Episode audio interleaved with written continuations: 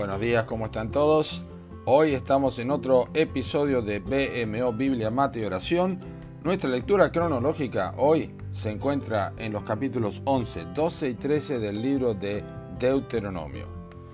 El texto para nuestro episodio es este, Deuteronomio 13, 1 y versículos 3 y 4. Dice, cuando se levantara en medio de ti profeta o soñador de sueños, y te anunciare señal o prodigios, no darás oído a las palabras de tal profeta, ni al tal soñador de sueños.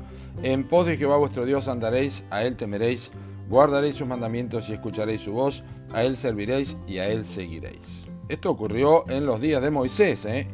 personas que reclamaron tener poderes espirituales especiales, milagros, profecías, revelaciones y también señales. El pueblo debía estar preparado. Si no era por medio de la idolatría, podría ser por medio de la imitación, que terminarían apartándose de Dios y cediendo ante las prácticas paganas. El poder que tiene la imitación es sorprendente, ¿verdad? En el ámbito comercial, en el ámbito económico, sentimental, etcétera, etcétera. Y en el plano espiritual, bueno, no es cosa menor.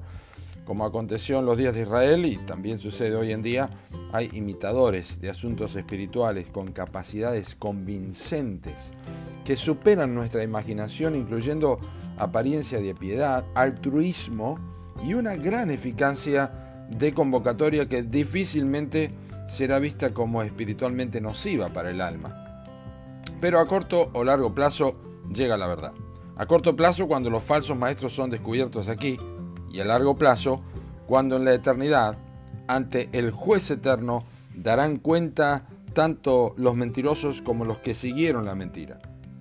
Ahora, ¿es que acaso no hay forma de ser advertidos, protegidos o liberados de toda la mentira encubierta bajo una máscara de piedad? Por supuesto que sí.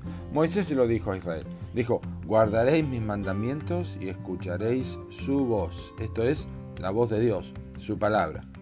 Fidelidad a la palabra de Dios. Es el único antídoto seguro contra el engaño y la imitación espiritual.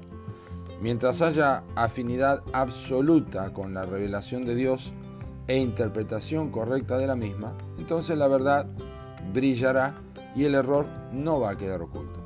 Así que tenés que tener cuidado de lo que oís, dónde lo oís y cómo lo oís.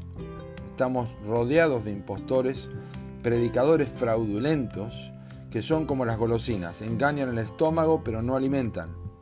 Y así también quienes no toman en serio la Biblia para leerla o enseñarla o escucharla correctamente, engañan los corazones y destruyen el alma tal como lo dijo el apóstol Pablo a los romanos, porque tales personas no sirven a nuestro Señor Jesucristo, sino a sus propios vientres y con suaves palabras y lisonjas engañan los corazones de los ingenuos.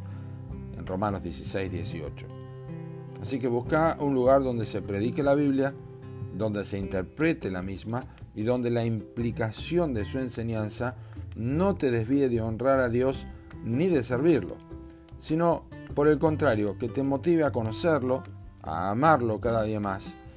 No podés evitar los falsos maestros, pero sí podés recurrir a la palabra de Dios para que los descubra y los anule de tu lista de predicadores recomendados. Cuida tu corazón, medita en su palabra y obedecela. Dios te bendiga.